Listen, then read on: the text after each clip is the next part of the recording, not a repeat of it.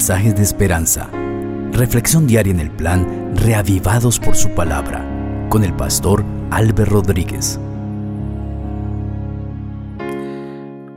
Un saludo especial queridos amigos.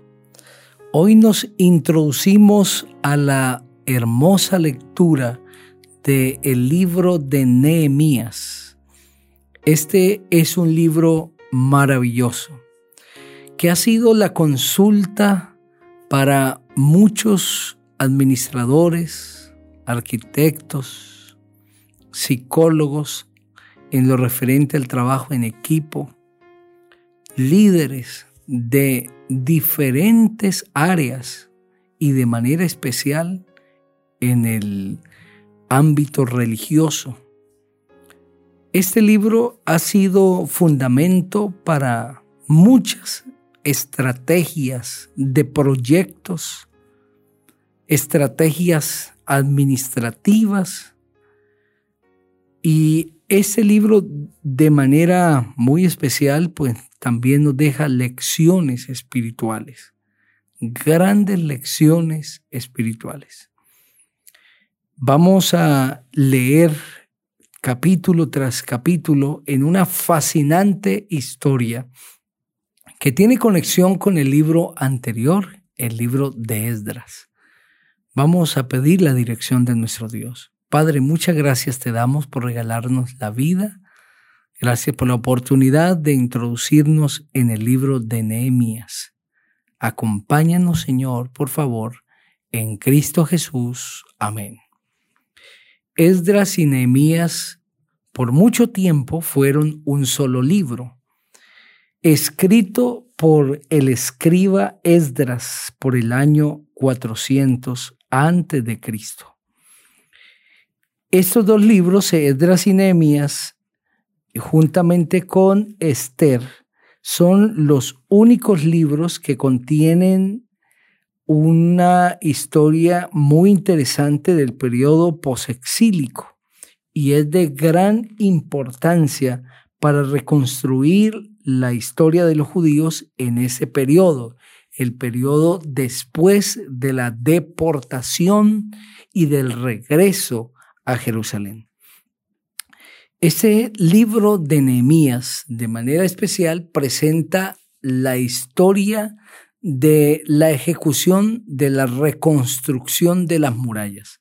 El libro de Esdras se enfocó en presentarnos la historia de la reconstrucción del templo, porque Esdras fue un líder que puso todo su empeño en la reconstrucción del templo de Jerusalén.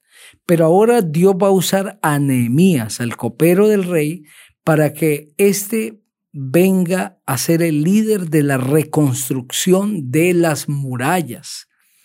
Trece años después de haberse reconstruido el templo. Primero se reconstruyó el templo, luego las murallas. En nuestros hogares primero debe reconstruirse el altar, el templo, el lugar de adoración, el espacio donde nos encontramos con Dios. Y luego de eso, el Señor añadirá la reconstrucción de las murallas y es la protección para nuestra familia, pero no puede haber protección sin reconstruir el altar familiar. Vamos a leer el primer capítulo de Nehemías, que dice así, Palabras de Nehemías, hijo de Jacalías, en el mes de Kisleu del año 20, mientras yo me encontraba en Susa, que era la ciudad capital del reino, recibí la visita de Hanani, uno de mis hermanos y de algunos varones de Judá. Al preguntarles por los judíos que habían escapado con vida del cautiverio y por Jerusalén, me dijeron, los cautivos que quedaron con vida están muy mal y pasando por muchas vergüenzas. La muralla de Jerusalén está en ruinas y las puertas de la ciudad fueron quemadas. Cuando escuché esto me senté a llorar y durante varios días me puse en duelo y ayuné y oré al Dios de los cielos. Le dije, Señor Dios de los cielos, tú eres fuerte, grande y temible. Cumples tu pacto y eres misericordioso con los que te aman y guardan tus mandamientos. Yo te ruego que prestes atención a las súplicas que de día y de noche te hace este humilde siervo tuyo en favor de Israel. Reconozco que tu pueblo Israel ha pecado contra ti lo mismo que mis antepasados y yo. Nuestra corrupción ha llegado a los extremos, pues no hemos cumplido con los mandamientos, leyes y estatutos que le diste a tu siervo Moisés. Recuerda que ya le habías advertido a Moisés que si nosotros llegáramos a pecar, tú nos dispersarías entre las naciones. Pero si nos arrepentíamos y te buscábamos y cumplíamos tus mandamientos y los poníamos por obra, tú nos harías volver y nos llevarías a la tierra que elegiste como residencia de tu nombre, aun cuando nos hubieras dispersado hasta los confines de los cielos. Señor, somos tu pueblo, somos tus siervos, Tú con tu gran poder y tu brazo poderoso nos libraste de la esclavitud. Yo te ruego, Señor, que prestes atención a las súplicas de este humilde siervo tuyo y a las de todos tus siervos que honran tu nombre. Concédele a este tu siervo tener éxito ante el rey, para que me conceda lo que le solicite. Y en esos días yo era el copero del rey. Amén. Este primer capítulo de Nehemías nos presenta de manera especial la humanidad de este encumbrado hombre judío. Estaba al servicio del rey como copero.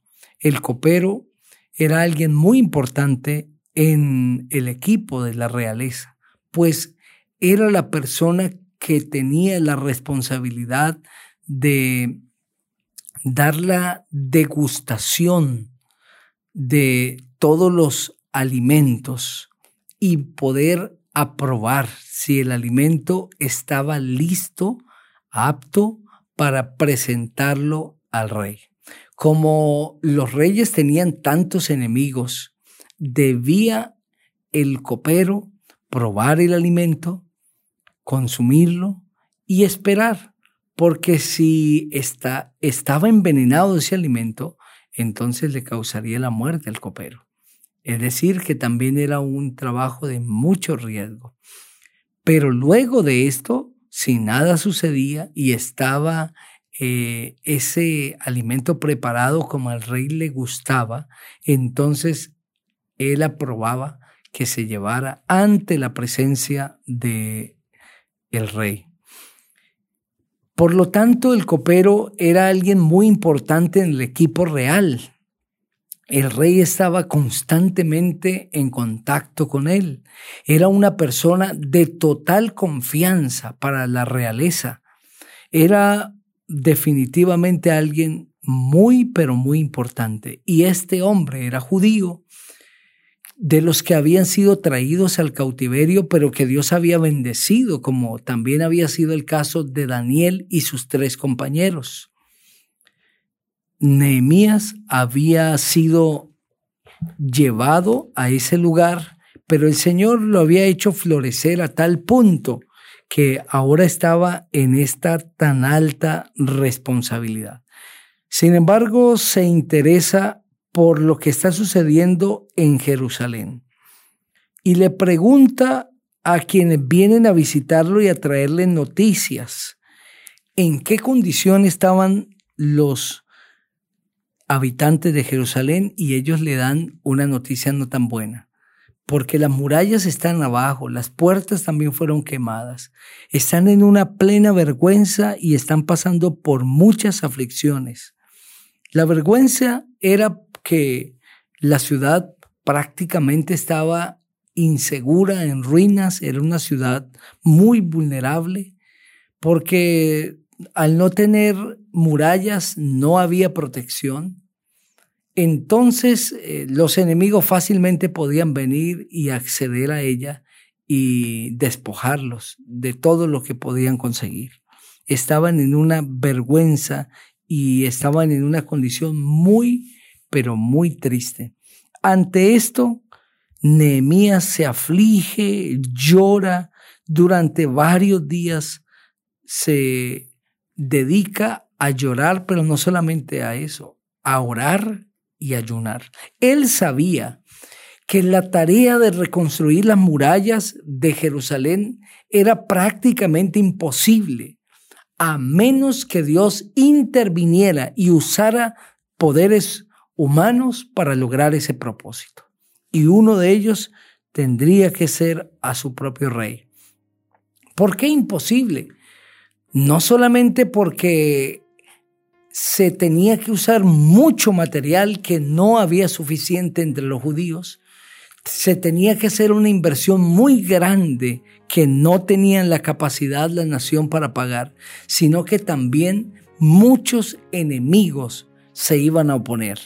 Las naciones de alrededor se iban a oponer porque ellos no estarían dispuestos que esta nación se fortaleciera.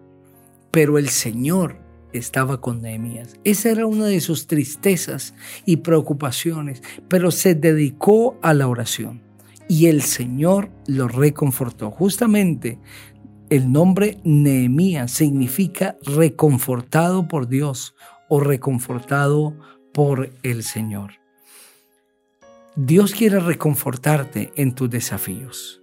Cuando tienes algo por delante que no sabes qué hacer, y buscas al Señor, Él siempre te reconfortará y te levantará con el ánimo, con la fuerza y sobre todo mostrándote el camino.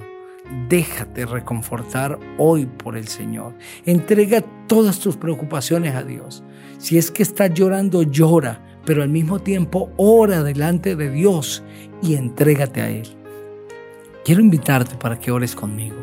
Padre, Hemos escuchado tu palabra, la hemos leído y te agradecemos porque la historia de Nehemías queda como un ejemplo para nosotros. Te pedimos que hoy nos ayudes a entregar nuestras cargas a ti. Todos nuestros pesares y preocupaciones los dejemos a los pies de Jesús. En su nombre maravilloso oramos. Amén. El Señor te bendiga